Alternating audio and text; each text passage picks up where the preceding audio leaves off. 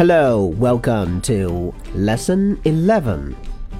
Are you having trouble making a decision? Can't decide what to do? Maybe you are on the fence. The idiom to be on the fence means not to be able to decide something. It is often used with the word sit. Like most people sit on the fence and would rather say maybe than yes or no. You can use the idiom like someone is on the fence. Someone is on the fence. Here are two examples. Has he decided whether he will take the job yet? No, he's still on the fence. Has he decided whether he will take the job yet?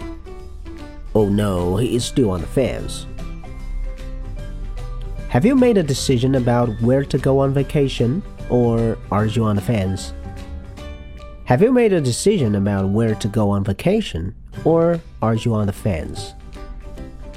So, are you on the fence? Leave a comment and let me know.